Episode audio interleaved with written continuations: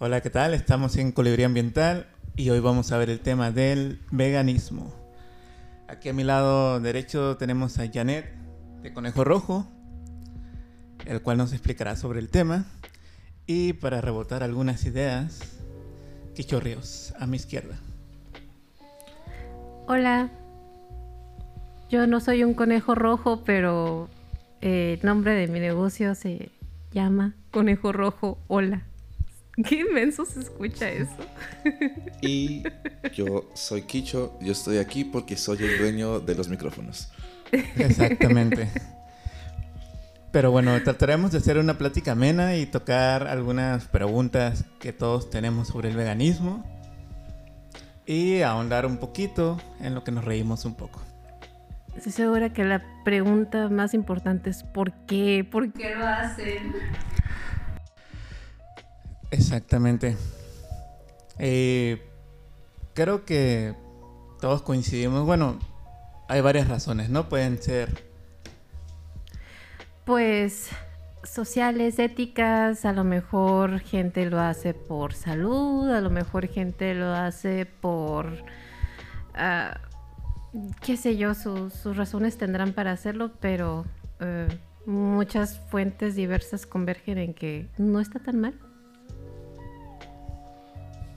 Pues no, no está mal porque simplemente ocupas tener tu proteína de otra fuente, ¿no? Y, es casi todo el cambio. Y pues como todo cambio requiere tiempo y es algo como de paciencia también, saber que no hay muchas opciones, que cada vez hay un poco más de variedad y pues eh, toda la cuestión de decir es autogestión, es moda, es un estilo de vida que es más sustentable que comer carne todos los días. Podemos empezar por pequeños pasos, no, no dejarlo todo así de lleno. Entonces qué bueno que llegaron después de comer. Todavía huele a carne aquí. Sí. Sí, como dice Janet, no lo dejen de golpe. La carne es como todas las demás adicciones, ¿no? Este, Podrías tener una malilla de no comer carne. Eh, sí, podrías, a lo mejor es como ah, una malilla también es algo muy Una cruda, una subjetivo, como- resaca, es como... como- psicológico, más bien, a lo mejor, porque nuestra relación con la comida es más sentimental que nada. Ajá, porque en el caso de las drogas ya, ya es otra bronca, ¿no? No es que yo me drogue. Pues no sé, a lo mejor algunas cosas que consumimos que no consideramos drogas y también nos podrían causar cierta malilla como llegar al azúcar o el café o el pan dulce, que es como la convergencia de esas dos cosas. Aquí nada de eso. aquí nadie toma nada de eso ni come, ¿no? Nadie toma café aquí. Nadie le quiere decir drogas al café Ni al chocolate, pero ni al azúcar. esa dolió. Pero igual, eh, muchas personas a lo mejor lo están considerando ya ahora como opción debido a la pandemia y es decir, es nuestra responsabilidad cuidar del planeta, pero también de nuestro, de nuestro ecosistema interno y es como lo que hago en Conejo Rojo. No es nada más hablar de veganismo por veganismo, sino de veganismo a lo mejor por un tema que a todos nos interesa por salud. Eh, como decía, cada quien tiene sus razones, pero a lo mejor yo inicié como por salud ambiental y salud intestinal. Salud intestinal es algo que a, muchos de mis amigos les hace falta. Me incluyo.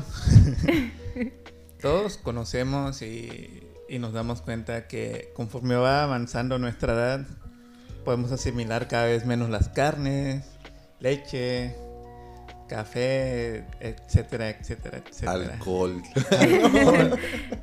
Sí, ahí los veo a, a personas, incluso no nada más ya como de nuestro rango específico de entre los 30 hasta los 50 años, a lo mejor de, estas generaciones que están como al mando ahora de la nueva economía y de formar los nuevos patrones eh, sociales, pues no manches, ya hay como niños de 15, 13, 12 años con gastritis.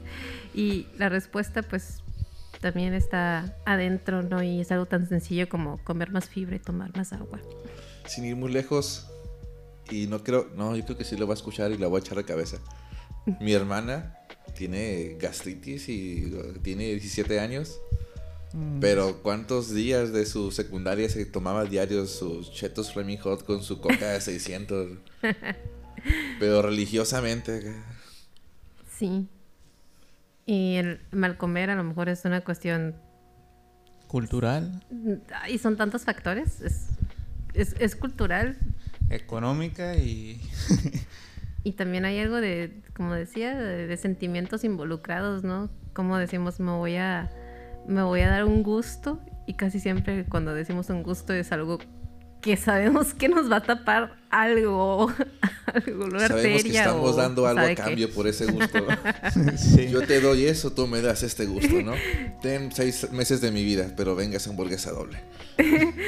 No sé, para mí ya darme un gusto es a lo mejor ya pensar en, eh, eh, en que no tenga que gastar tanto de mi tiempo en el baño.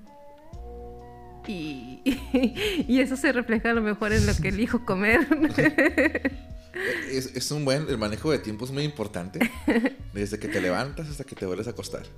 O sea, perder 30 minutos o una hora en el baño todos los días, o tres. No sé cuántas Depende, ¿estás en tra- horario laboral o estás en tu casa? ¿No? Sí, no, si Es estás trabajando para alguien más y sobre todo si no te gusta tu trabajo, a, a- a lo mejor comer fibra no es para ti. Sí, en el, cuando trabajaba en Fender, el baño del lijado intermedio era la cura que nunca estaban todos los baños destapados. Siempre había dos o tres de los ocho disponibles. Venga, Y siempre estaba ocupado el baño. Pero los entiendo, imagínate lijar todo el día, todos los días. Pues esa madre inhalando fibra todo el día. No, pues si tienes no ese tipo de fibra. Y tapando el baño con acerrín. Es como el Toma equivalente. eso, hombre blanco.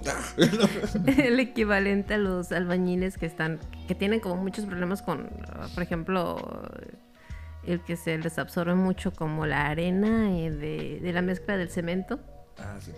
Es como el equivalente a eso bueno espero que no repercuta en sus intestinos pero creo que repercute como en la piel y en los pulmones Piel, pulmones, posiblemente ojos. pero bueno nos Sí. desviamos un poquito del tema Sí, bueno, Ese es un podcast. volviendo un poquito al veganismo como tal, eh, creo que una de las preguntas como más que uno nos hace al principio es cómo logramos esa transición de la carne Ándale, ¿cómo empezamos? a- al cero carne. Solo puedo hablar por mi experiencia, supongo. Llevo a lo mejor unos ocho años comiendo progresivamente saludable eh, en medida que me era posible. Eh, el compostaje se volvió como mi, ahora sí que mi, mi portal para conocer la sana alimentación porque en medida que quería hacer mi composta más grande iba consumiendo más verduras y luego me metía a los fermentos porque cuando tienes muchas verduras si no sabes cómo aprovecharlas pues es difícil el que termines como gastando de más o tirando cosas que realmente siguen siendo alimentos al final del día. Si no son para ti, pues son para la tierra, pero también se pueden prolongar, ¿no? Y, y pues eso me, me inició como en a lo mejor comer un poquito más, eh, ahora sí que a base de, plantas. Y pues ya cuando pude dejé de, eh, de comprar carne para mí. Cuando la consumía era a lo mejor afuera. Ese fue el primer paso, porque no quería estar lidiando con la basura que genera el comer carne. Dije, bueno, me voy a meter de lleno a, a empezar a reciclar un poco más. Y ahora, pues ya no quiero lidiar con los pañales que vienen debajo de las charolas. Bueno, Oh, sí, sí. Los- Asquerosos. o sea. ¿Cómo reciclas eso? Y es un, a lo mejor, mal necesario para la industria de la carne, si lo vemos como industria, no como Sí. a- a- algo que está buscando el beneficio común de la humanidad. Solo Si alguien de los, ingresos. de los que nos escucha sabe para qué sirve esa toalla debajo de la carne, además de absorber la sangre, supongo. eh, Básicamente es eso y mantener Sí. la temperatura. Sí, eh, es para prevenir que a lo mejor el exceso de líquido podría hacer que se echara a perder más pronto, sobre Mm, todo.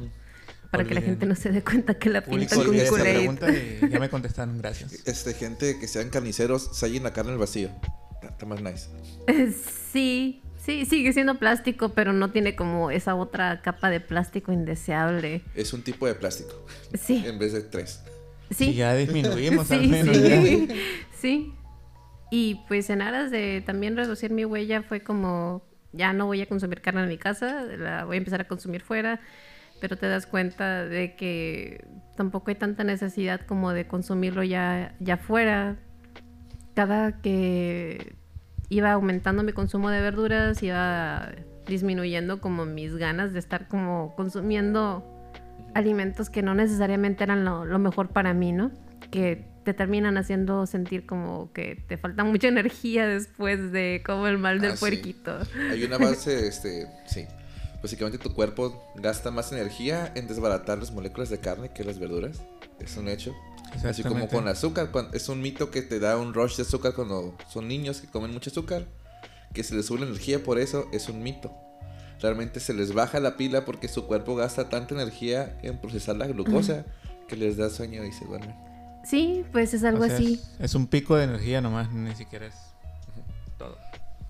Es algo así con que la mayoría de esos alimentos chatarra, su- sus bases realmente los terminamos como descomponiendo en, en azúcares, ¿no? Los carbohidratos que, que te comes en una pizza, por ejemplo, son, son más que la proporción de proteína y ya ni se diga de verduras, ¿no? ¿Cuándo hay? No hay- tiene esta fruta si consideramos que tiene tomate, ¿no? Está equilibrado. Y sí, todas esas azúcares grasas se van a guardar en alguna parte. Sí, el cuerpo realmente a veces se confunde y dice, no sé qué hacer con, con esto que estoy consumiendo, entonces vamos a almacenarlo en, en la lonja del veremos para cuándo podemos descifrar esto. Y pues eh, cuando me di cuenta de que a lo mejor el aumento de mi consumo de fermentos, de verduras, tenía una repercusión directa en mi salud, fue cuando eh, empecé como a, a- a ir muy rápido al baño y no me tardaba nada. O sea, ya, ya era como, ah, ok. No me había dado cuenta que esto era algo como necesario para, para mí, ¿no? Y mm, al investigar un poquito más acerca del tema, me di cuenta que pues realmente ya estaba alimentando más bien como mi pared de mucosa intestinal, que suena muy asqueroso.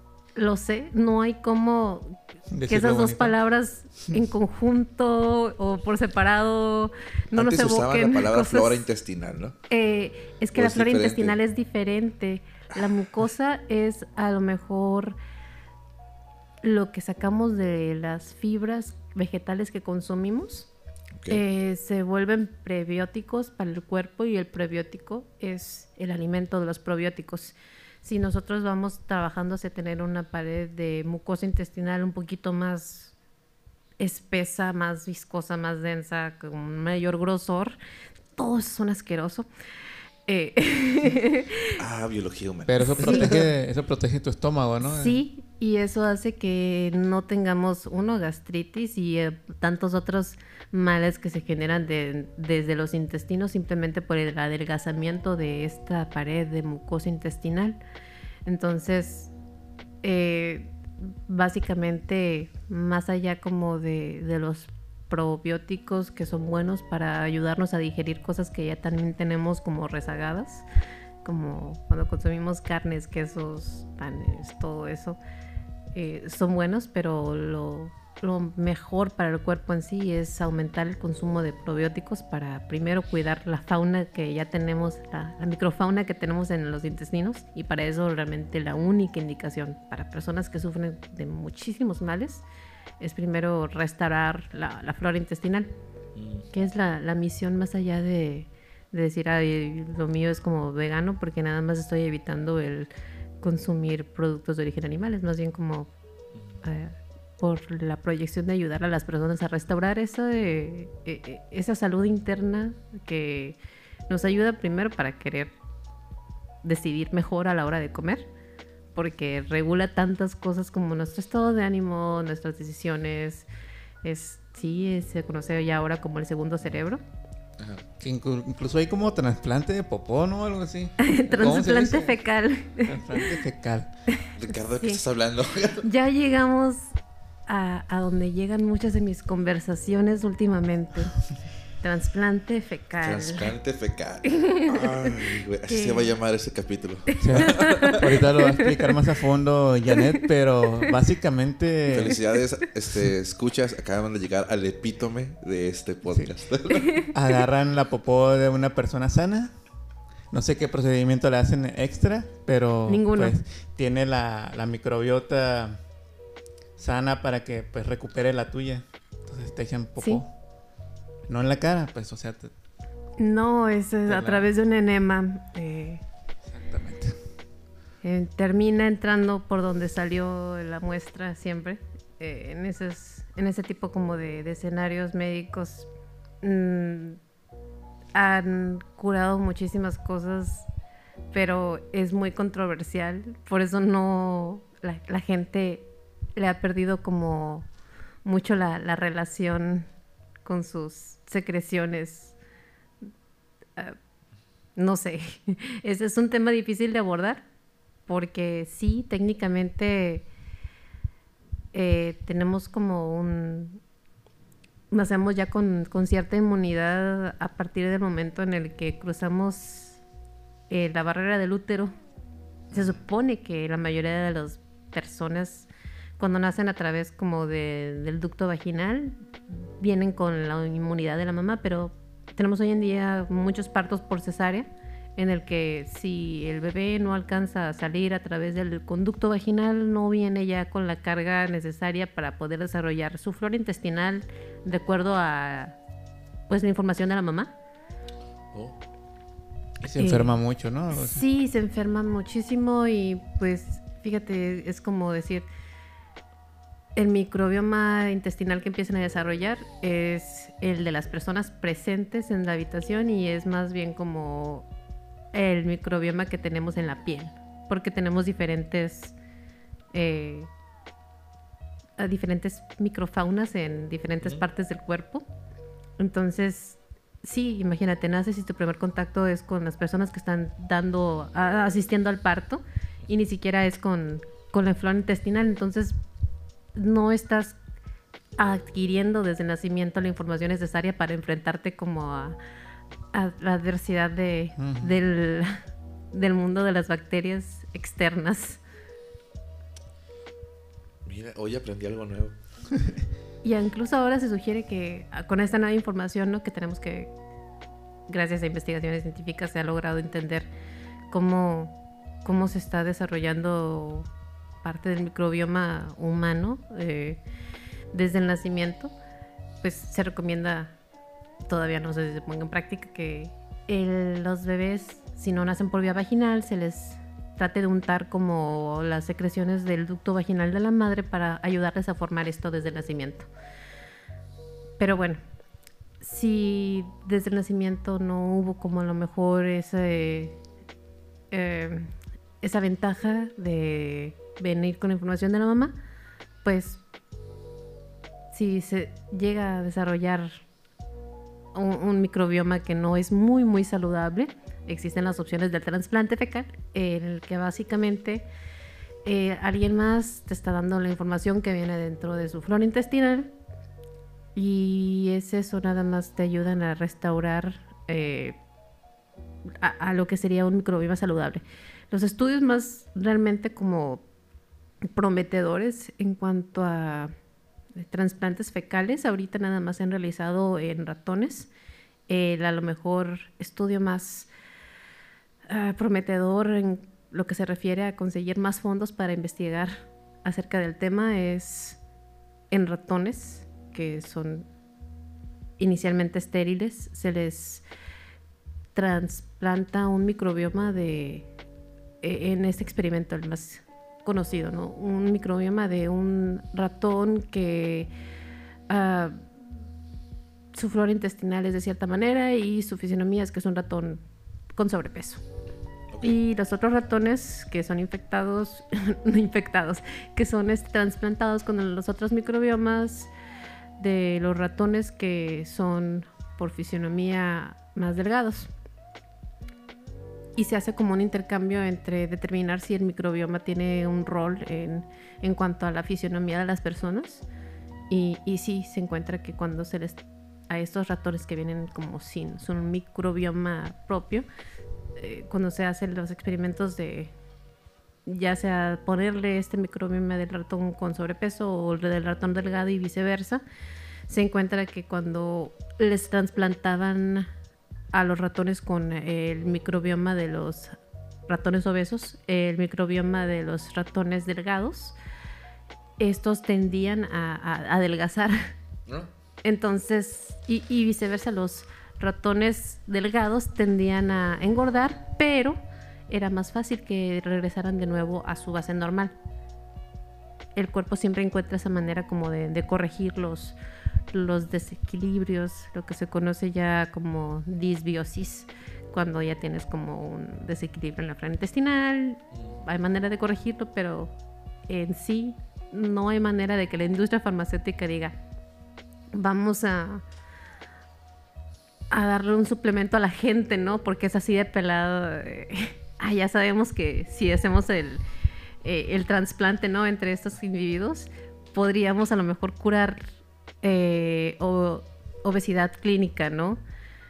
Eh, ya cuando un individuo está siendo afectado como en varios aspectos de su salud. Pero no, no es así de sencillo porque hay muchos microbios, muchos microorganismos más bien, que no pueden ser replicados en un, en un este, escenario de laboratorio.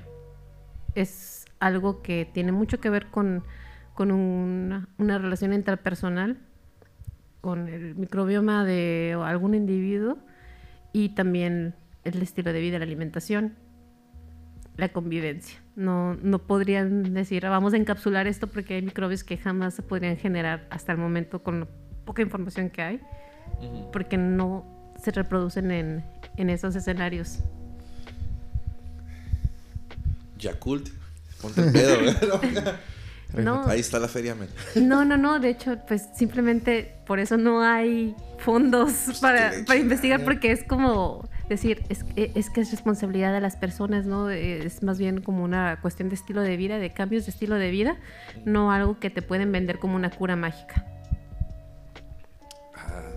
Ándale, como quien dice, te pueden echar caca de, de vato flaco, pero si tú sigues comiendo de igual y con los mismos hábitos, pues vas a volver. O sea, sí te podrían en el trasplante fecal, ahí sí, pero ¿quién se va a animar realmente? Pues, pues, te lo ponen adentro, no es como que te lo comas, ¿no? no es como que vas a estar despierto. Es... Puedo escoger de quién lo voy a recibir. Puedo ver su foto y soltero, casado, usted O sea, si lo pones como en balanza, por ejemplo, otro procedimiento para adelgazar que es la manga gástrica, que es literal cortarte un pedazo de intestino, ¿no? Este, o de estómago, no sé, chiste que te cortan un pedazo de, tu estómago mm. para que no te quepa tanta comida y te llenes más fácil. Y pues en teoría adelgazas porque comes menos. Pero no estoy seguro, digamos que los dos. Pero muchos pacientes tienen rebote cuando tienen este tipo de procedimientos. Sí, no hay también un, cambio en el estilo de vida, la alimentación, ¿no? Ah. Hay muchos factores que... Pero ¿qué prefieres? ¿Que te recorten un pedazo de estómago o que te metan caca en el estómago? Bueno, sí, ¿no? Es, menos invasivo y... Espérate, pues ¿esas son todas las opciones? o sea, pues la otra es hacerlo por la, la vía, digamos, difícil para muchos eh, Me incluyo también este que es mejorar tu alimentación, comer probióticos, más ejercicio, etc. Esos son años.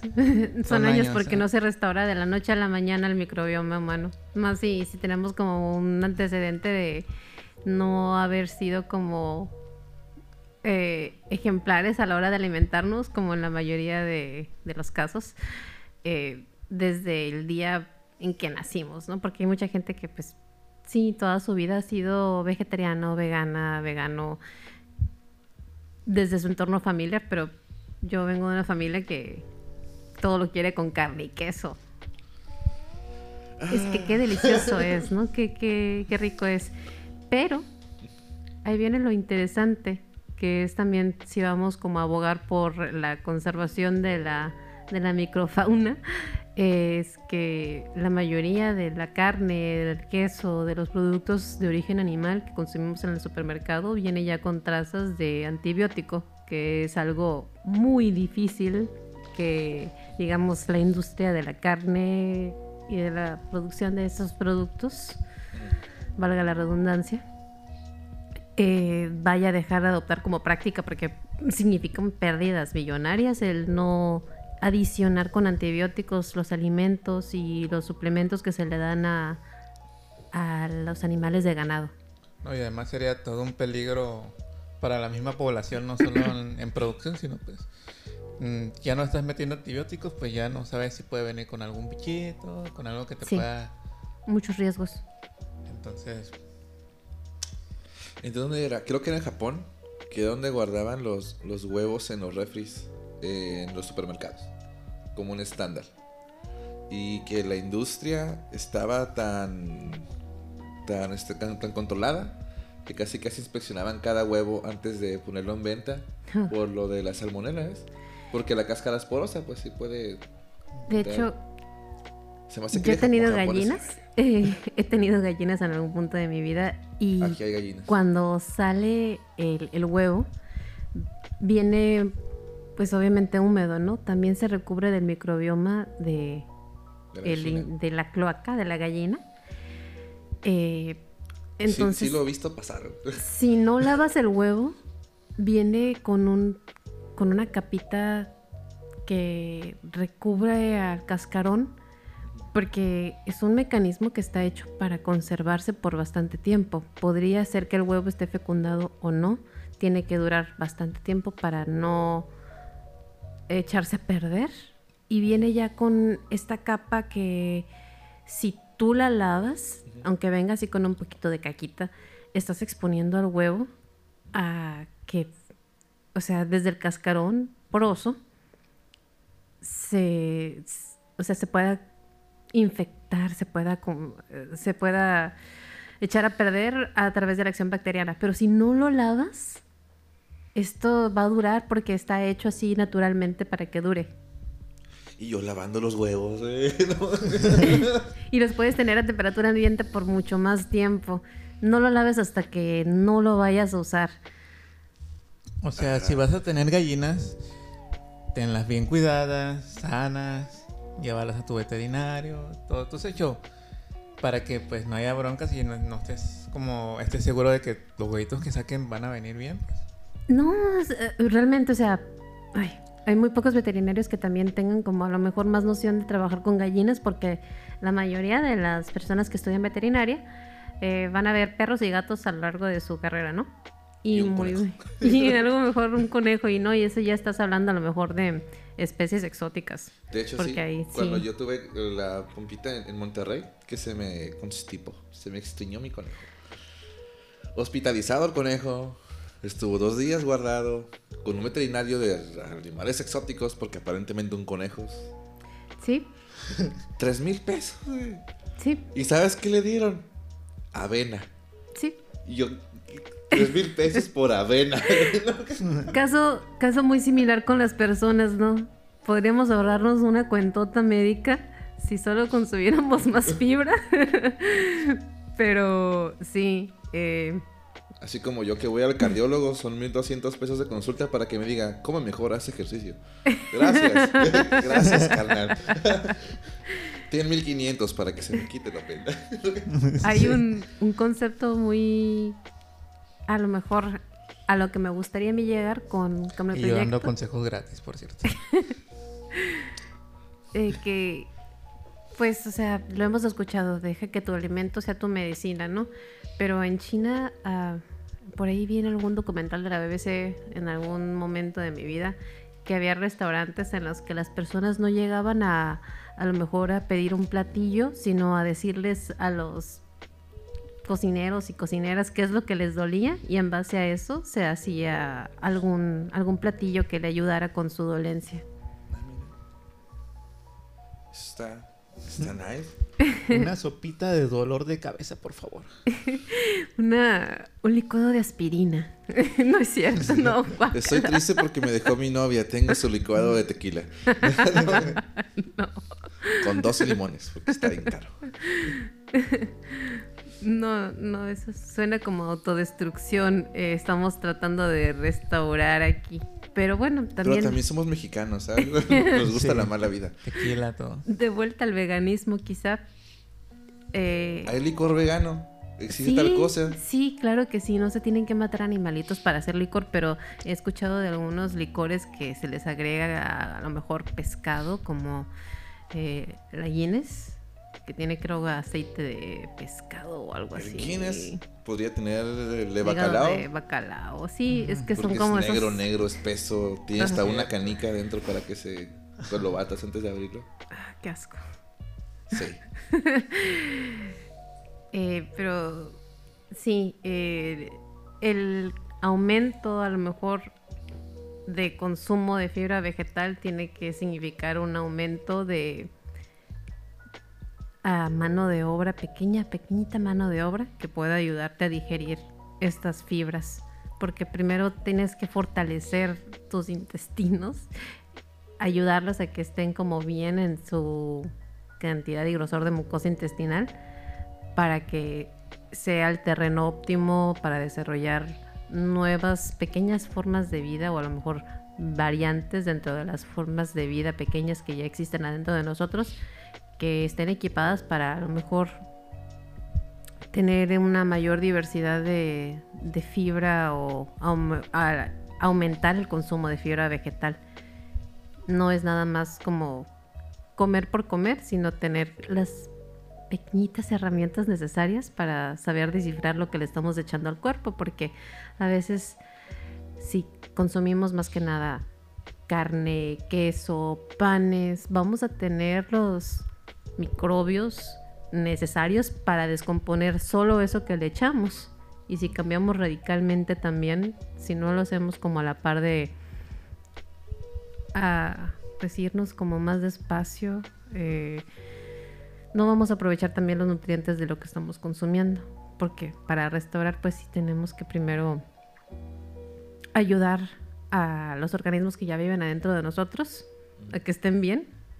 Y ellos van a ayudar también en, en- en torno a eso, a, a hacer que tengas como una mayor biodiversidad para que se te antoje ahora sí, porque yo he visto gente llorando de que no se quieren comer una verdura y a lo mejor es muy probablemente que no tengan la microbiota necesaria para decir se me antoja y quiero eso. Porque sí he notado ese cambio también ahora que gradualmente también dejé muchísimo de, de consumir como productos que no tanto no tuvieran nada de origen animal, sino que no me beneficiaban. Vaya. Ya, Y ya, sí. ya, ya. Y como dice Janet, es algo gradual. No se quieran hacerlo todo, como dice, De un día para de otro. tajo, de que descubrieron que sufre- sufren los animales y ustedes quieren salvar el mundo. Pues eso ya es personal, ¿no? Sí se- que- sí se puede, pues. Hay, hay mucha gente que de la noche a la mañana puede. Pero no es tan sano que digamos, ¿no? Como que dices... Pues es más que nada es una invitación a que la gente no lo vea como algo tan intimidante y como una opción que ni siquiera considerarían, que simplemente au- aumentar su consumo de vegetales gradualmente. A, a todos nos caería bien un poco más de fibra. Sí. Y hablando de la fibra, las fibras que son como de en polvo, ¿sí sirven o no sirven? Eh, No sé por qué se me vino en la mente como que el piñalim y esas cosas. es que. Lo que pasa con esas fibras es que pueden ser muy agresivas, sobre todo si no tenemos la cultura de consumir tanta agua, así nada más agua. Si estás comiendo mucha fibra, fibra que a lo mejor no activaste tú primero con el proceso de masticar, que genera enzimas que ayudan a descomponer todo lo que vamos echándole al cuerpo. El licuado es bueno, pero no por como el, el consumir fibra sí es bueno, te va a ayudar como a, a limpiarte de todo. Pero como sucede muy rápido también, más si, si estás tomando como el agua suficiente para ayudar a estas fibras, que a lo mejor te las recetan o te las venden en algún lugar, es bueno, pero no te va a ayudar a nutrir a, a estos organismos. Es mejor obtenerlo a través de la alimentación porque sí, tiene mucho que ver el, el empezar a masticar, el generar esa respuesta en el cuerpo. Y tengo otra pregunta de público en general. ¿Cuál es Ah, esa es mi segunda parte de aquí. Yo soy el público en general.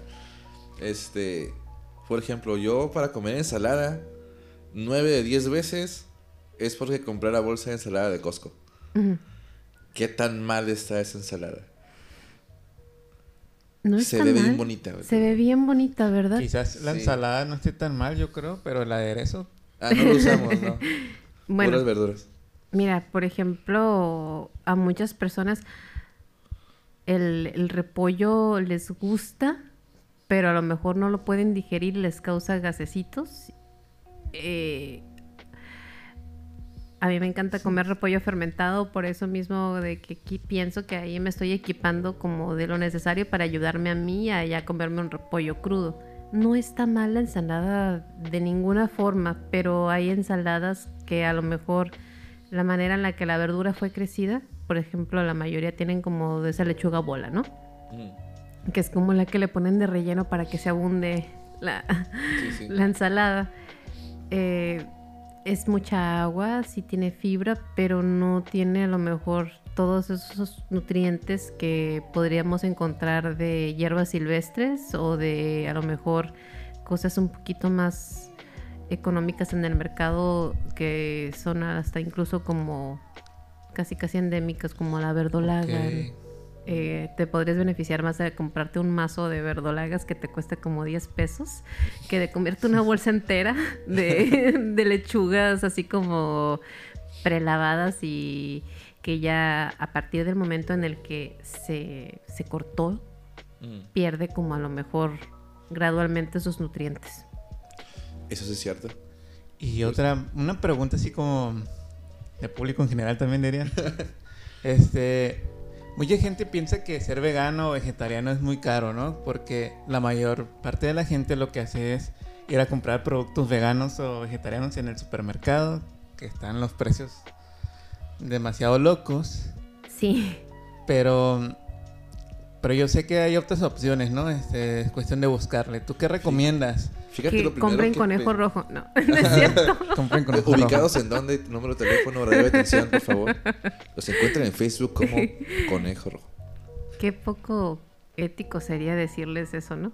No, de hecho. Pero es- se trata de, publicidad, así sin- es que sin- no hay nada sin ético miedo. ahí. No, sin miedo, tú. Tú, metes los comerciales que ocupes, ¿eh? No, no, no, no.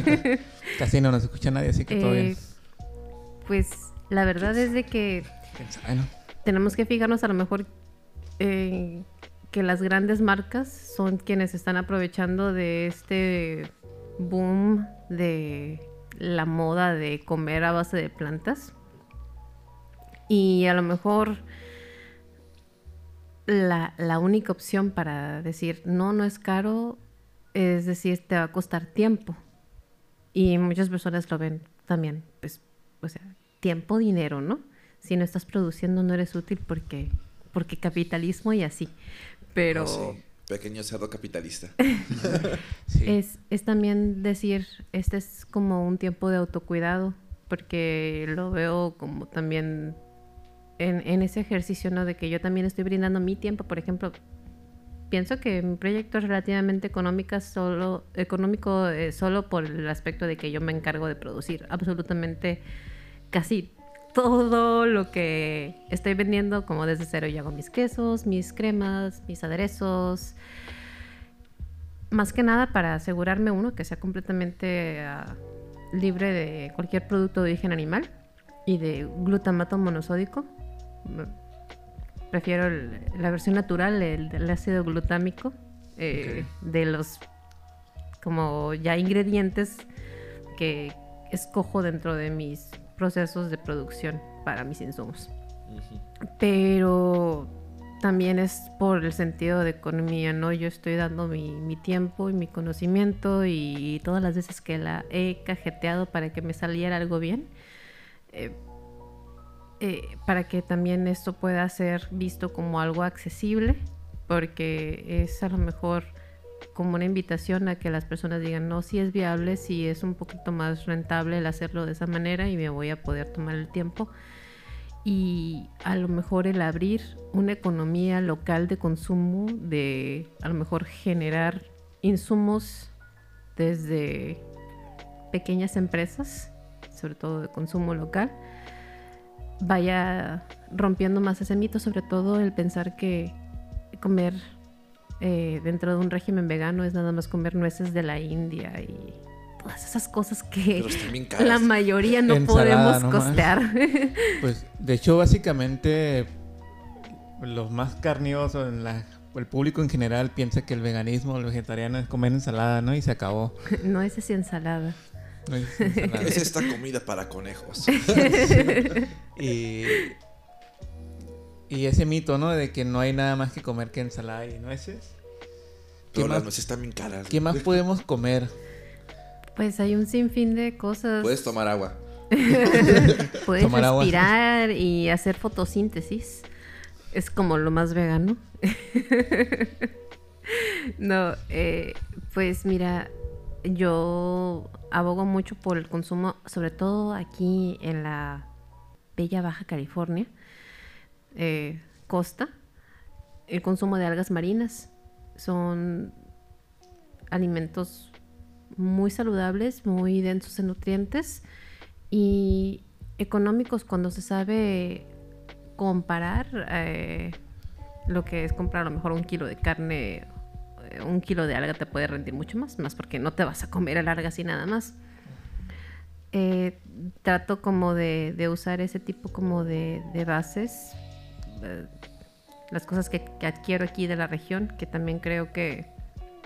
Mm, pues las sé disfrazar lo suficientemente, lo suficientemente bien para que las personas digan, no me estoy comiendo un pedazo de alga. Te podrías comer una hamburguesa deliciosísima de las que hago y decir, ay, no, no me supo alga para nada. Pero eh, yo, yo diría que a lo mejor buscando también dentro de la gastronomía mexicana, los quelites que son como muy ricos y muy ignorados aquí en el norte. Eh, podemos a lo mejor comer amaranto, que es como de las cosas más económicas y pues que te aporta a lo mejor el perfil completo de aminoácidos. Consumir a lo mejor semillas más pequeñas, que no necesariamente sean como nueces de la India o nuez pecana o semillas de girasol. El cacahuate, sí, el cacahuate es bueno, es también eh, la linaza, la pepita de la calabaza, la semilla de girasol, que creo que ya había dicho, la semilla del sésamo. Un buen vasito de cacahuate con chamoy, salsita y limón. Pero natural japonés, ¿no? Porque ahí diste la madre, la No, o sea, pues natural de Japón, pues. sí. Luego investigué esa historia, güey. Los, los cacahuates japoneses son mexicanos, inventados por un japonés en México. Creo que lo hace japonés porque tenía como salsa de soya, ¿no? La mezcla. Posiblemente, no recuerdo muy bien la historia, la escuché hace unos años, pero algo así cuenta. Como las papas francesas que fueron inventadas en Estados Unidos. Yes. Y la pizza también. La pizza como la conocemos, hoy en día es estadounidense totalmente. No hablemos de, sushi. mejor, mira, tú dijiste hamburguesa de alga, ¿no? Me interesa, ¿dónde y a qué horas? pues eh, estoy muy gitana en cuanto a mis ubicaciones. Eh, trato de irme a lugares en donde podría llegar a personas que no necesariamente estén como buscando esos alimentos ya como con más información, porque creo que ahorita sí hay como ya ciertos nichos de dónde consumir productos, alimentos veganos, pero eh, para que como tengo como muy definido algo sea considerado progreso, debe de estar al alcance de la mayoría. Entonces trato de irme como a los bazares, tianguis. Así como ah. los del keki, los que hacen en parques. Eso, sí. Sí. Y por cierto, falta una taquería o algo así la noche porque hay opciones Los veganos no comemos de noche. La noche, ¿no? Una vez me aventé unos tacos de adobada de soya en tortilla de nopal y están muy buenos, muy buenos. Pero pues no hay nadie, yo no lo voy a hacer.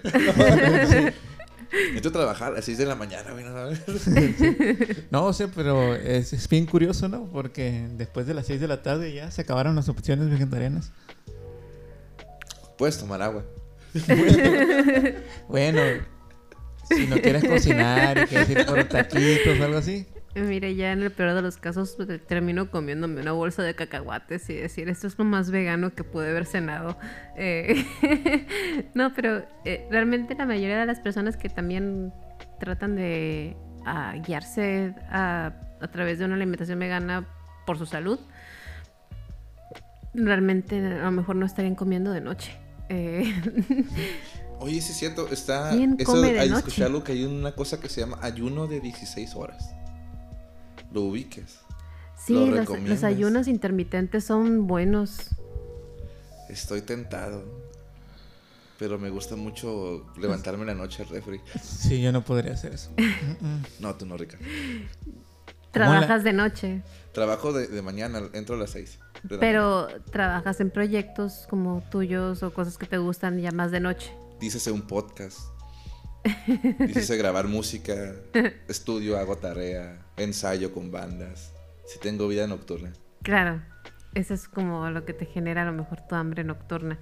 Sí. Mm, yo trato de tener como un día en el que preparo varias cosas que sé que voy a tener a la mano toda la semana. Entonces a lo mejor si voy a comer algo de noche es más en, en casa y si voy a abrir el refri, que las opciones que tenga ahí pues sean como para cuidarme. No unos 20 tacos. En el refri, güey, escúchate, maldito monstruo. Pero la saciedad realmente viene de la fibra, más que nada. Eh, entonces, cuando comemos cosas que tienen mayor contenido de fibra, vamos a sentirnos llenos más rápido. Por eso, cuando comemos comida china o comemos pizza, tenemos que estar come, come, come, come, come, porque el contenido de fibra es relativamente bajo y el cerebro dice, bueno, tengo que sentirme saciado con algo. Entonces llegaremos hasta un punto necesario de comernos toda la caja de pizza. Hemos llegado a límites de los que hemos sido este, burlados, infamados. Lo hemos hecho, ¿no? Toda la caja de pizza. sí. Entonces, tacos de frijol serán. Muy bien. No, pero a lo mejor un taco de frijol no te llenaría lo suficiente. A lo mejor sí es vegetal y todo lo que tú quieras. Pero Tres tacos de agrégale a lo mejor verdura fresca arriba. aparte, Un pedazo de aguacate. que es... no, No, sí te llenarían bastante. Y fíjate que es bien curioso. Ahorita estoy acompañada de, de ustedes dos, ¿no? Y a lo mejor hay un poco más de mentalidad abierta al respecto de tratar de comerse una ensalada de vez en cuando. Pero es muy cierto, para mí como mujer por lo menos, la noción de darme cuenta de que la mayoría de las personas que a mí me consumen como clientela son mujeres. Muy poquitos hombres porque hay hasta a lo mejor un punto de decir, sí es sexista el, el que muchos hombres piensen eh, que comer ensaladas es para mujeres, es que estás, estás a dietas porque te quieres cuidar, porque te quieres ver bien, ¿no? Oye, en sinergia, que comer carne es de hombres, ¿no? Que se Sí. asocia al cazar, a todo Macho. Que que ya, ya ni cazamos realmente en la comida, ¿no? Pero, Yo caso ofertas, güey. pero es de macho comer con cada tacote.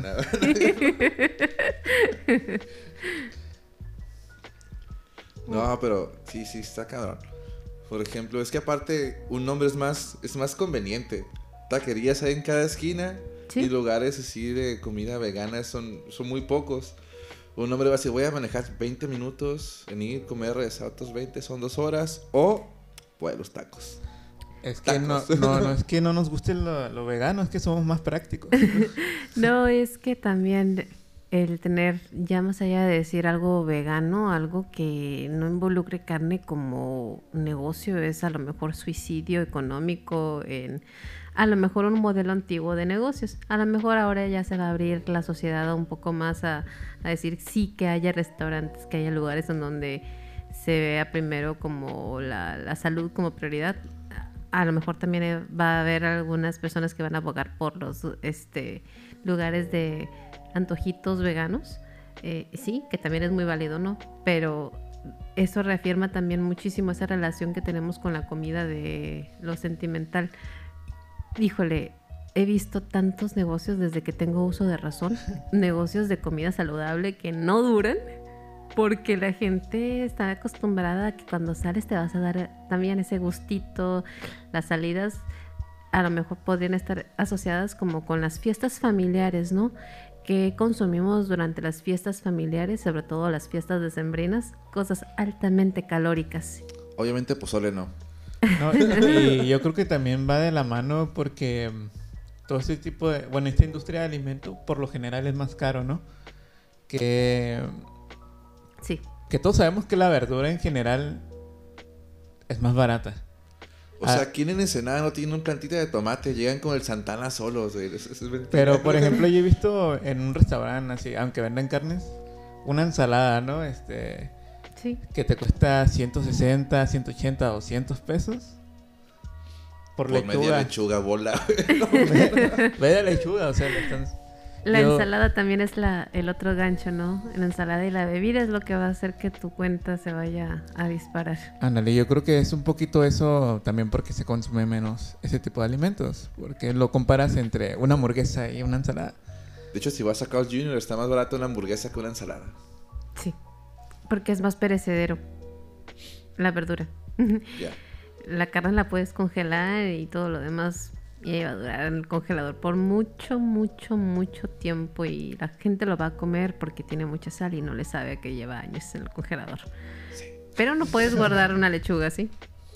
No.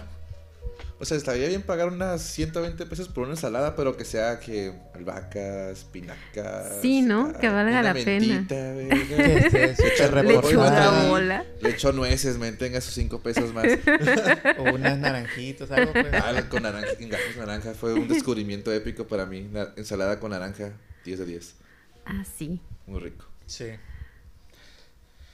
Te tocó probar el rollo primavera, ¿no? Que Sí, que había- tenía... ¿Que mandarina tenía era? mandarina, sí. Gracias por traerme, Ricardo. No me tocó venir ese día. No fue el día de hoy. Pero te cuento, estuvo muy rico. A ver, échame tu Yelp. La verdad sí estaba muy rico y la verdad cada vez que pruebo así algo de conejo rojo para hacer el comercial un poquito, este, siempre te llevas como la sorpresita, ¿no? Porque es como algo nuevo y es un tipo de diferente alimento que de repente dirías, si ves los ingredientes por separado, tú dices, no, esto no me lo voy a comer, o sea, no se me antoja tal vez. Por eso dejo de decir qué es lo que lleva, no manches. Pero- ¿Cuántos clientes he espantado? Pero si tú lo ya lo agarras armado ahí, como te lo presenta y todo, le das la mordida y pues todo hace armonía, ¿no? Y algo bien. Momento de revelación divina. A veces me pongo atrás de los clientes y hago. "Ah". Me espero que le den el mordi- la, la, bo- la mordida. Sí, sí, en el momento Inclusivo. exacto.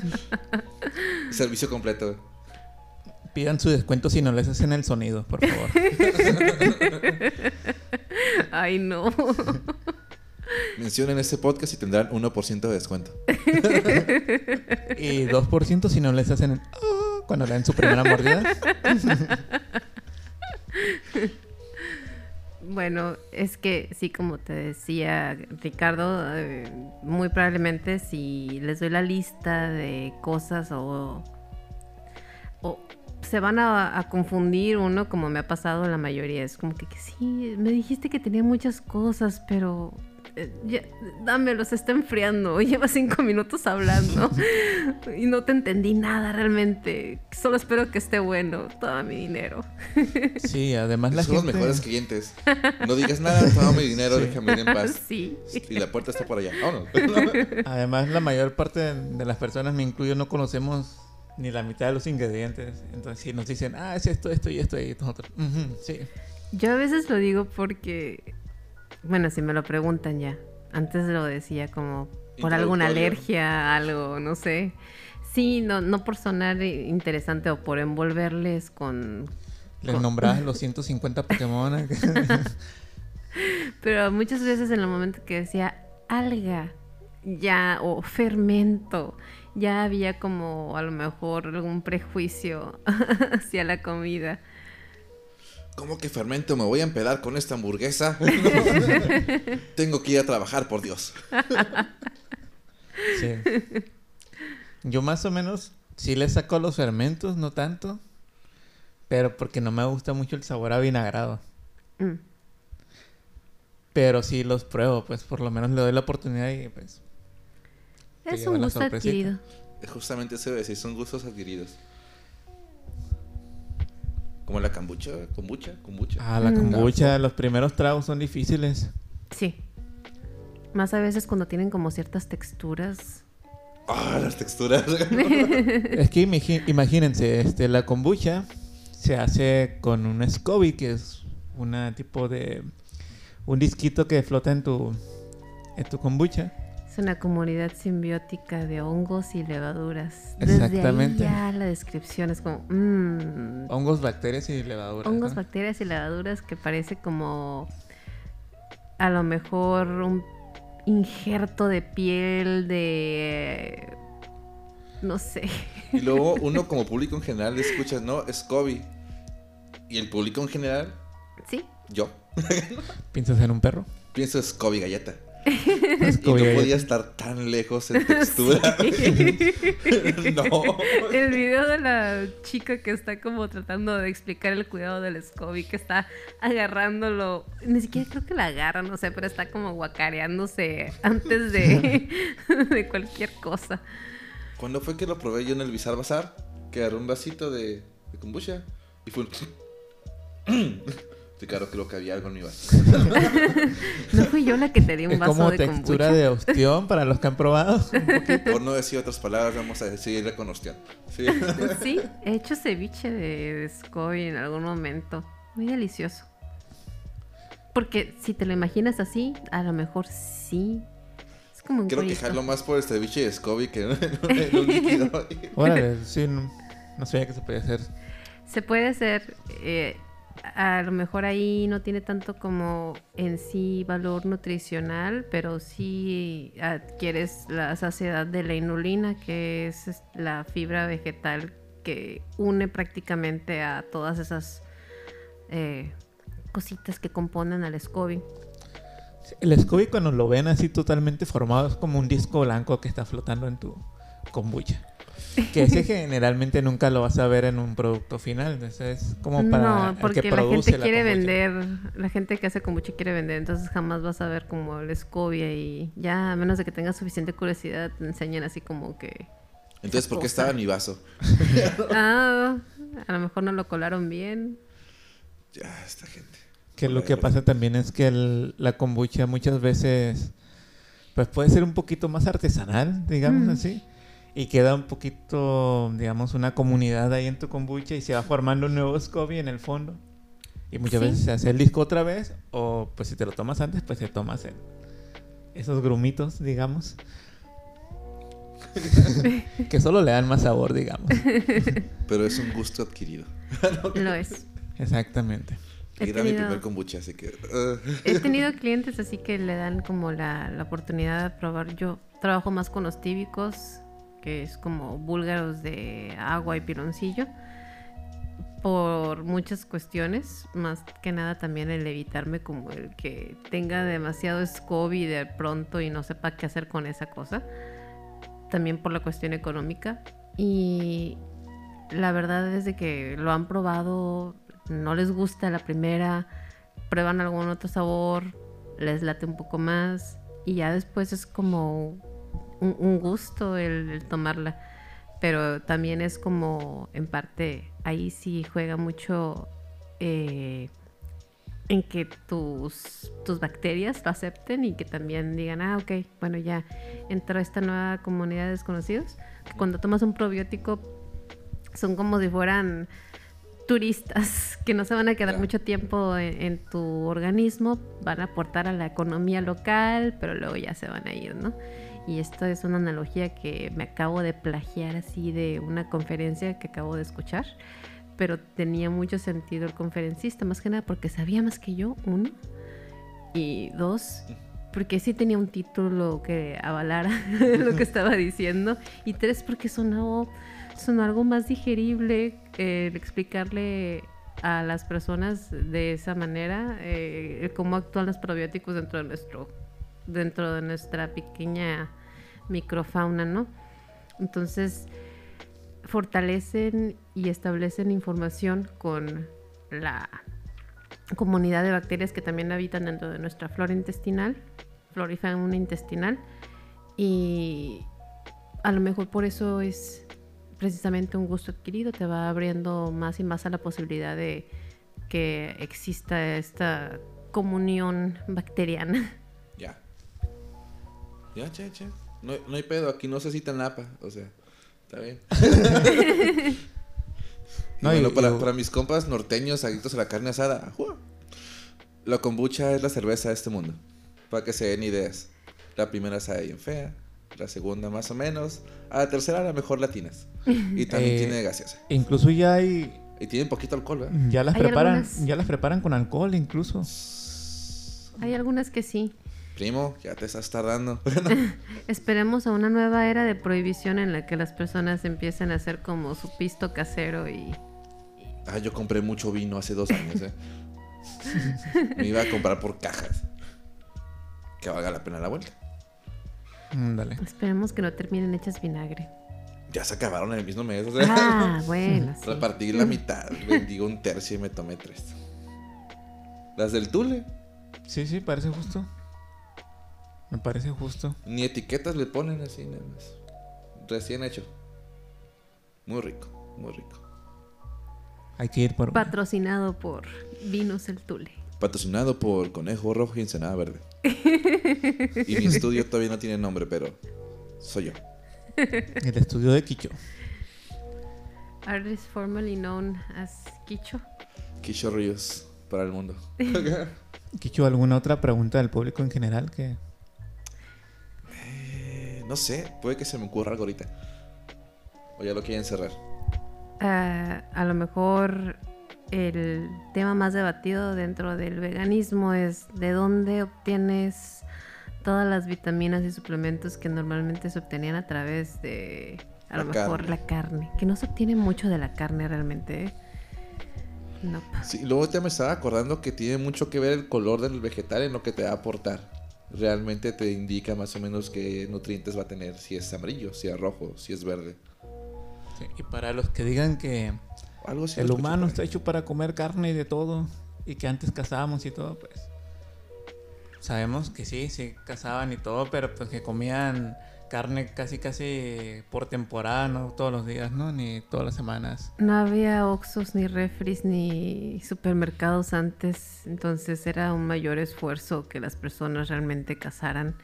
Eh, se perdían a lo mejor hasta vidas dentro de las comunidades al momento de salir a cazar y siempre fue más fácil recolectar. Tuvimos primero a lo mejor que fermentar vegetales para hacer que duraran la, lo que sea que se había agarrado de la tierra antes de que decir se empezó a conservar en la humanidad la, la carne. Entonces, sí, era más fácil recolectar nueces, verduras, frutas, que salir por un mamut. Mamut de los que estaban vivos, el de chocolate no, ya dijimos que no había oxo. Sí, esos mamuts. Sí, estaba pensando también que los métodos para conservar la carne antes era este, secarla Sal. con sal. Sí. Sí. O un, bueno, sal y humo y o. Y, oh, ajá. Un lomito ahumado, carnal. No, No, y además imagínate, yo creo que en esa época sí me hubiera hecho vegetariano. Imagínate, ¿Qué? Quicho, vete por el mamut ahorita. Para temporada, rífate. Un mamut, ¿lo, lo quieres mamut o mamuta? Toma tu, tu cuchillito, tu lancita y tu Sí. arco. Sí, de por sí hay mucha gente que a lo mejor está como bien desconectada de esa relación con lo que está en su, en su plato. Eh, ya me imagino si tuviéramos que revertirnos a cazar de nuevo, mucha gente sería así forzosamente vegetariana.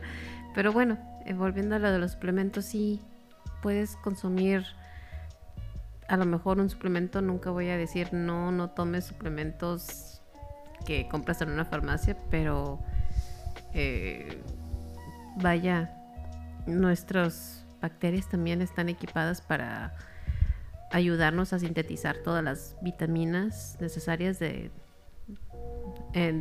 que obtenemos a través de nuestros alimentos.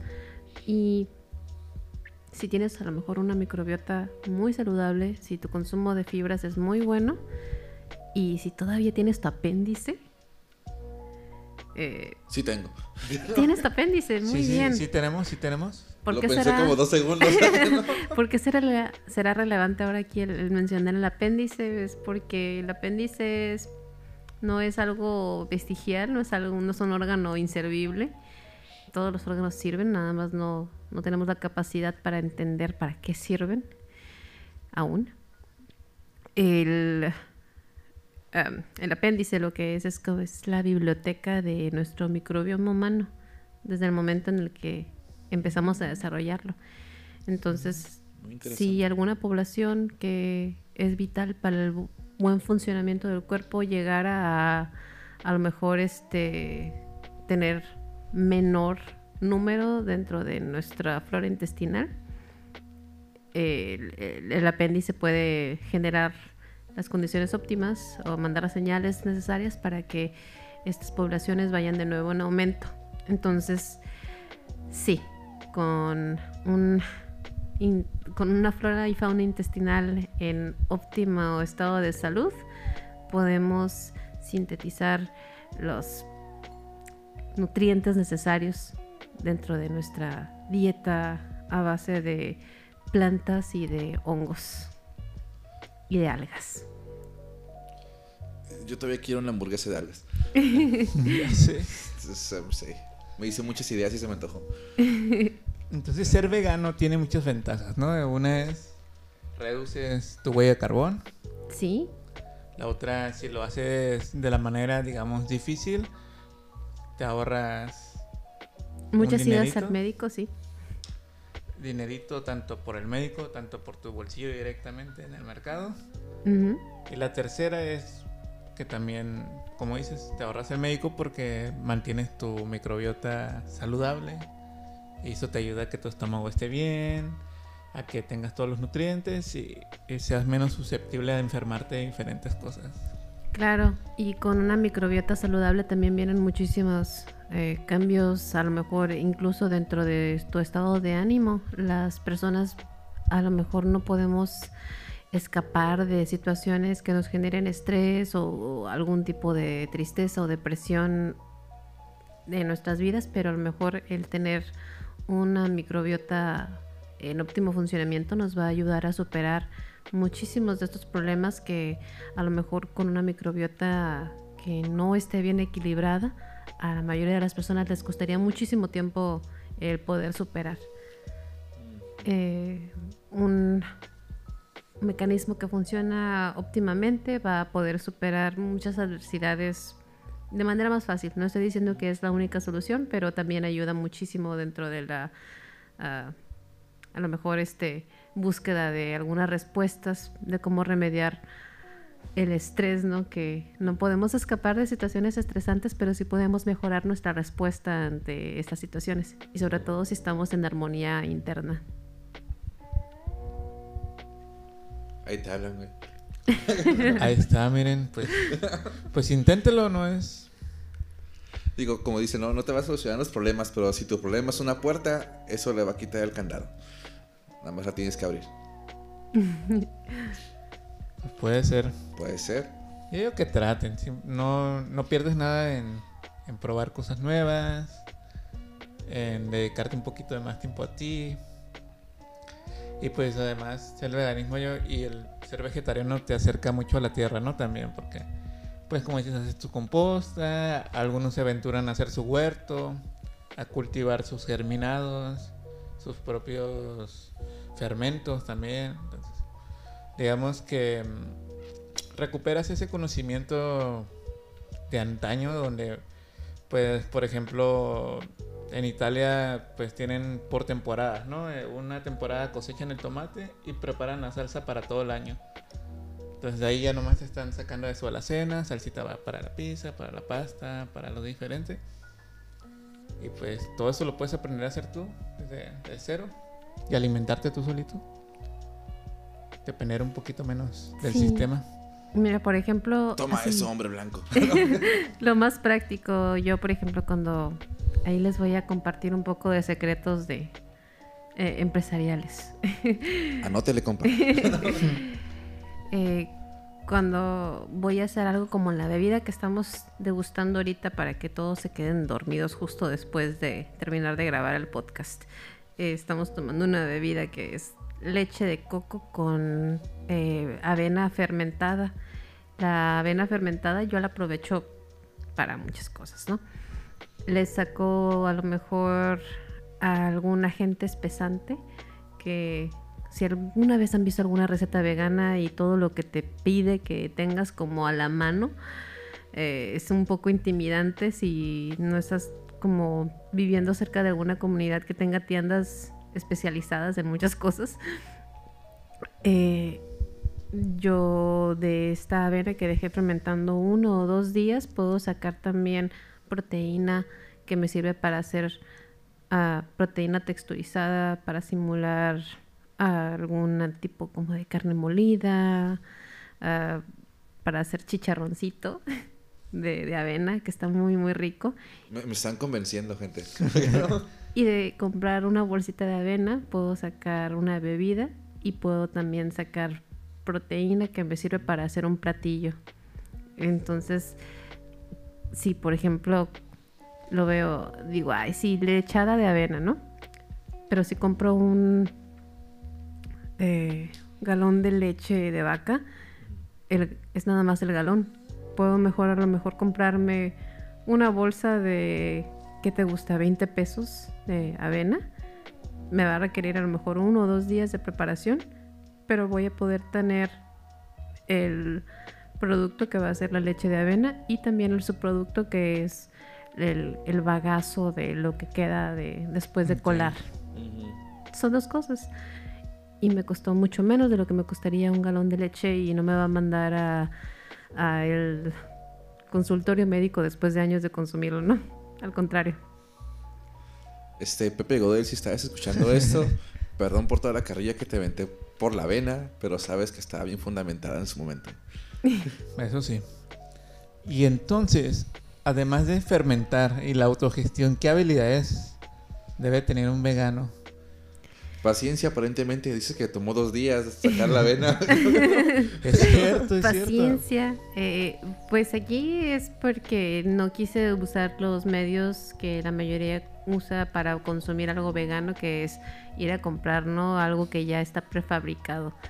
En, en mi caso, yo sí tengo el privilegio de poder tener el tiempo, pero entiendo cuando las personas no, no lo pueden tener y recurren como a, si su economía les permite, comprar algo ya hecho más que nada, más allá de saber algunas cosas para iniciarte dentro del veganismo o decir tengo que tener un cierto nivel económico cultural, pues son a lo mejor las, las ganas de ah, poner tu, ¿cómo decirlo? Fuerza de voluntad. Esa Como rasgo cerquita, principal. La- me pasó por un lado. Como quien dice, la información ahí está, nomás. Adáptala a tu, a tu estilo de vida, a tus necesidades y a tu tiempo. Hay muchísimas fuentes de información hoy en día y hay muchísimos más recursos hoy en día de lo que había hace 20, 30, 40 años. Eh, no hay excusas más allá de decir no, no tengo la fuerza de voluntad y eso tampoco está terriblemente mal porque como te digo, es algo que también se puede trabajar igual que un músculo, poco a poco. Lo primero es aceptar que tienes un problema, Carmen. y aquí estamos para apoyarte en lo que caiga, ya sabes. Aquí en Neuróticos Anónimos. No, pero por ejemplo, yo, si quisiera hacer mi cambio y trabajo de 6 de la mañana a 3 de la tarde, voy a la escuela y ensayo con bandas. Y de repente hago un podcast. Soy un cliente, pero cabrón de Didi Food. Es para mí está más pelada que ya salí a trabajar, me voy a bañar, en lo que me baño, llega mi hamburguesa. ¿Qué puedo hacer yo? esperar a que de repente posiblemente. Conejo rojo Standard Food. Ah, sí, eso. Esa es la primera, ¿no? Es si tu fuente de alimentación es un servicio a domicilio, muy posiblemente no vayas a encontrar una opción vegana. Si va a haber, va a ser igual caro que igual de caro que te lleven Sí, porque en cualquier otra Didi Food las cosa. ensaladas estaban en 200 pesos, de ¿Sí? chupeteza, no. Más en Sí. No. Pues aquí Hamburguesa es- 90. quitarte del decir no tengo tiempo para mí. Pero si es mi tiempo de llorar en el baño, ¿no? O sea, las horas son finitas en el día. Es Cada vez hay más gente produciendo y a lo mejor es acercarse un poquito más a, a productores locales y apoyar en cierta manera propuestas emergentes. Aquí no te podría decir que una plataforma que se beneficia de- en su mayoría de venderte comida chatarra no te vaya De a los cobrar gustitos. muchísimo. De los gustitos. de los De los gustitos gustitos. De los pecaminosos. gustitos. No les llamemos así, no les gusta que les llamemos alimentos Es una hamburguesa chatarra. por cada mes de vida, no hay pasa nada. Es un trato justo, alto pero justo. En teoría ya tienes menos 100 años de vida. Yo me tuve que quedar muerto hace como cinco, canal, pero tú no hagas cuentas. Pues es un poco difícil. La verdad no te voy a mentir, eh, no te voy a dar la solución tampoco, porque ah, La información está ahí. ¿no? la información está ahí. Toma un curso de conejo rojo. ¿Hay cursos? Hasta ahorita nada más he dado pláticas a personas que están interesadas en empezar a adquirir las técnicas para que se den una noción del tiempo y a lo mejor tengan algún indicio de dónde podrían ir a investigar acerca de cómo iniciar el cambio. Eh, si planeo hacer un curso ya de, de cocina más formal, porque igual también No mis forma, ¿no? métodos son diferentes. Ya Digo, tienes igual. dos estudiantes. Ya. No se vende igual, pero por video. Vender tus cursos de video. Yo soy en un grupo de guitarristas que el señor grabó su curso de guitarra y te vende el acceso al drive por 300 pesos. Mm, Voy a considerarlo, solo tengo que a lo mejor hacerme la botarga del conejo para que no me dé como ese pánico escénico y poder hacer como las cosas con la habilidad del doctor Simi, pero en botarga de conejo. Yo te puedo acompañar, yo me he visto de payaso para tocar. Es en serio. Yo lo grabo. Suena bien este bien bizarro. Soy, soy un payaso metalero. Ahorita te paso música. Sí, ¿verdad? Sí, es cierto. Toco en marzo, en abril en Mexicali, San Luis Potosí en octubre, Tijuana en noviembre. o sea. Aprovechar los comerciales, ya tengo lo que hacer. Que no falten esos patrocinadores. Ah, y, y en marzo principio en el Abels Bar. Ahí se pueden ir. Ya. Va a venir Eh. una banda de metal progresivo. Te, ave- te aventaremos ensaladas y, y hamburguesas de algas. Güey, unos bonles de algas me quedarían a toda madre. Creo que los más este comunes, los boles de coliflor. De coliflor, sí, Sí. cierto. Sí, pero no, no me hice fan. ¿No te hiciste No. fan? Yo qui- tampoco. Quiero probar el alga. Mm. Bueno, la hamburguesa de alga sí te va a gustar, yo creo.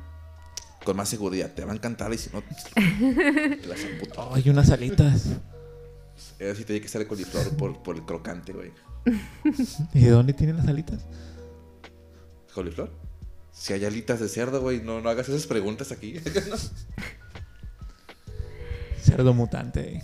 Bien, sí confío en que lentamente va a haber más negocios que a lo mejor vean los beneficios de eh, reducir a lo mejor el consumo de, de carne. Pero hasta que no sea un poquito más rentable, no va a ser más accesible y más económico. Porque también eh, hay grandes empresas que para poder decir vamos a ceder terreno al campo, ya tienen que tener a lo mejor otra fuente de ingresos casi de la misma magnitud ya asegurada. Por eso también vemos a grandes nombres ya produciendo opciones veganas, vegetarianas. Y caros como su pinche madre. Así es, y ni siquiera la mayoría están buenas, así es que por eso compren local, hay gente que cocina bien chido. Y están tan caros en Walmart, por ejemplo, que los productos así orgánicos o veganos artesanales están en una cajita que tienes que pedir a alguien que te abra la cajita para que tú agarres el producto. Para la gente que me entiende, es como son las botellas de licor caras, que están resguardadas bajo llave. Ay, y bueno, yo creo a lo mejor la cosa que no tocamos para nada, que a, la- a las personas que practican veganismo puede ser también un, pilar muy fuerte de sus creencias y de su filosofía, es a lo mejor el especismo, ¿no? De, el, el tema que nadie quiere tocar, el decir en pleno siglo XXI sigue habiendo mano de obra de esclavitud que no necesariamente es ya humana. Eh, vamos, no estamos dándole la libertad de elección a los animales que consumimos dentro del ganado. Hay muchas personas haciendo libre pastoreo, que eso es ideal, pero a lo mejor ya como humanos también sí eh, está como el darnos cuenta que ya hemos manipulado a varias especies, no solo a las que nos comemos, ¿no? Eh, nuestras mascotas si no están ahí como prueba, ¿no? Sí, que invari- invariablemente, pues tan siquiera poner un rancho, un, un lugar ya desplazas especies. Si quieres tener alimento para las vacas, pues tienes que depredar Hacer un- lote y hacer monocultivos. O sea, es todo un rollo, ¿no?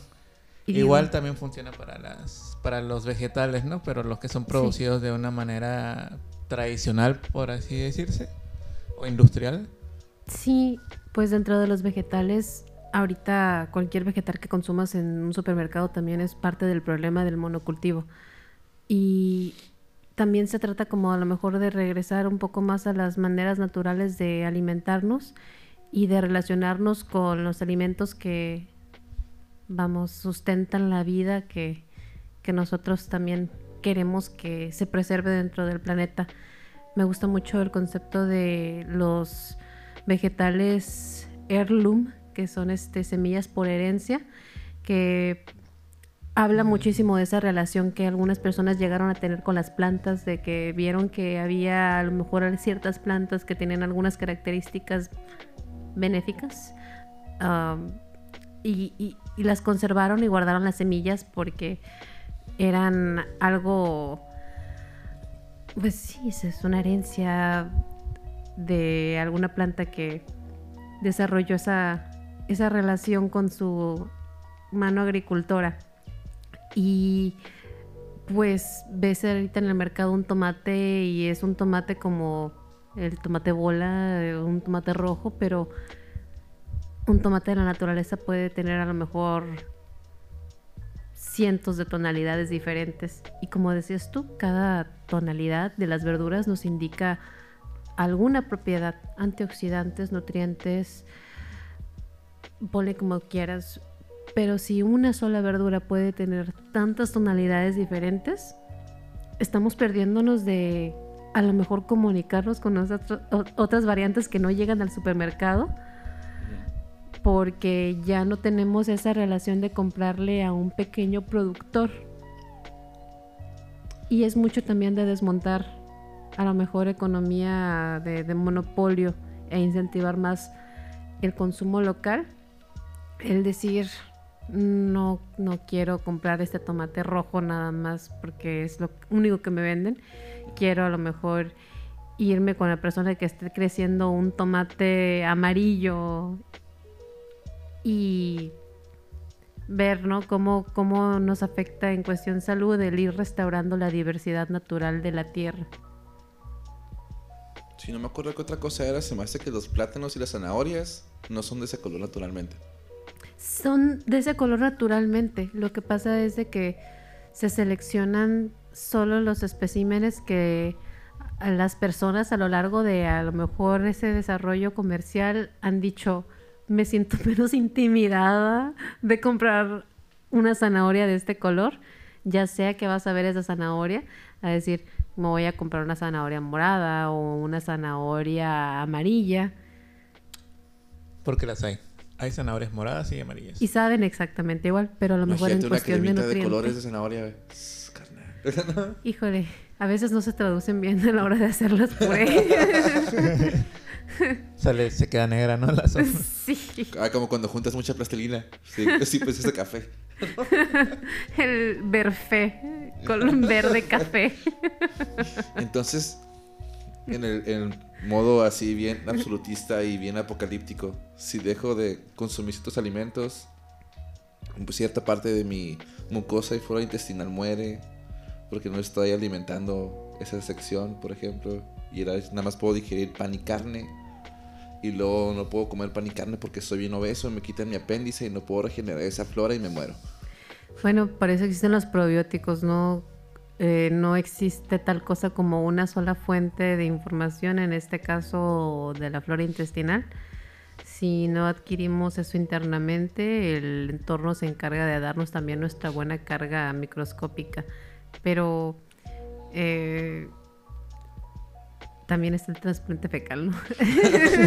Regresando. Siempre podemos volver a eso. Siempre podemos volver a hablar de trasplantes fecales. oh, Dios. ya se me había olvidado, qué joya, qué joya. ¿no? Es un tema fascinante, investiga más. Pero... Toda la eh, gente ahorita en Google. Trasplante fecal. ¡Oh, por Dios! no vean videos, canales. Primero un artículo, dos. Y si se Creo que sienten no hay preparados. Nada. Tan Lean acá la idea en general y después. A lo mejor a lo que me refiero más con esto es que si vamos restaurando la relación de la tierra con esa diversidad, vamos a tener más ganas de también restaurar la diversidad interna. Y pues sí, comer ciertos alimentos nos ayuda a eso, el evitar el consumo de ciertos alimentos y más que nada también entender que ahora sí todos somos uno, carnal. No es cierto. Eh, y, y a la vez sí es cierto. Porque si estamos pugnando porque la Tierra tenga una mayor diversidad y porque las especies dentro de la Tierra también conviven en cierta armonía, porque también lo estamos viendo reflejado de manera interna y externamente, Pues no sé, creo que no es un futuro tan malo, ¿no? No estoy diciendo que dejar de comer carne sea la solución, pero a lo mejor sí el trato que tenemos en general con, con el mundo en el que vivimos. Pues sí. Qué bonito. Mundo de armonía. Porque recuerden, antes sí comíamos carne, pero aprovechábamos hasta el último centímetro de, de Sí, la vaca, del mamut. acá. Todavía se aprovecha. La industria no pierde nada. El Investiguen chiste- cómo se hacen las salchichas y los nuggets. Sí. Tienen Joya. llanta. Y van a dejar de comer. Sí. pues. Yo todavía como, madre. Bueno, Ah, mira qué padre. Ya ves, está bien fácil hacer un podcast. Nada más hablas y hablas y hablas y hablas. Y ves que todo se sigue registrando ahí y todo sigue bien. no, y además es un buen tema, es un buen tema. Sí. No nos metimos en ninguna camisa de once varas porque nadie puede opinar aparte de nosotros. Luego te van a escribir mucho, mucho hate mail. No, no. O sea, sí, carnal, pero no carnal, porque no los leo. ¿no? Sí, además no nos importa ahorita. Nah. No, Me importaría mira, si supiera leer. Hace dos días me vino una amiga, psicóloga transpersonal, una cosa así estudió. Me regaló una semilla de cacao. No sé si está viva todavía. No. está. No, ya es. Hablando de vivos, el ¿Qué? pino. Pero bueno, que sigo grabando. ¿Van a decir algo más? Yo creo que, pues retomando esto, int- intenten un poquito del veganismo, dedíquense tiempo a ustedes mismos, a su flora intestinal. Para los que no están viendo esto, que es nadie, Ricardo me está viendo fijamente a mí. Y Inténtenlo. Inténtalo. inténtalo Piénsalo. para que vayas al baño rápido. Compren conejo rojo. Compren conejo Compren rojo. conejo rojo. Pruébenlo. Síganlo en los tianguis. En Facebook, Instagram. ¿Tienes Instagram? Sí, en Facebook estoy como conejo rojo vegano y en Instagram como conejo rojo ensenada. Excelentísimo, jóvenes. Para que estén al tanto de esas hamburguesas de alga. Pues este capítulo se subirá, no sabemos cuándo, pero los escucharán ese día. Trataremos de ser un poquito más, digamos, seguidos. Sí, sí. Esperemos ya retomarlo una vez por semana. Puedo volver a, a participar, pero me pongo bigote para que sea diferente. Pues sí, igual podemos hablar de temas tipo como fermentos en específico o algo así, algo más adentrado. Digamos que esta plática fue un poco introductoria a todo este mundo Sí, para que ustedes lean, se sí, y se traen ese rollito primavera y una hamburguesita de alga. Para convencer un poco más. Sí, si vamos a hablar de métodos de cocina vegano, pues mira, pues, man. Pues mira, te trajeron bebida, O sea, ¿y qué más carnívoro quieres que moi? es cierto. Puedo, podría convencerte a que lo pruebes por lo menos y, y ver este qué tan pronto lo escupes. No, no es cierto. Eh, estoy segura que te gustaría. Ay, me encanta comer, así que no hay pedo. Va que va. Y pues nos despedimos, estuvimos aquí con Janet, Sí, de conejo rojo. exactamente. No y voy a decir mi apellido. Y yo soy Kicho. Y Gami será el que estaba jugando con el micrófono todo el capítulo. Así que si se baja su volumen es culpa de él. Oye, soy el único que no tiene stand. Hasta con estante pasa lo mismo. Sí, es que me muevo mucho. Lo siento, amigos. Anyway, ya está. Noches.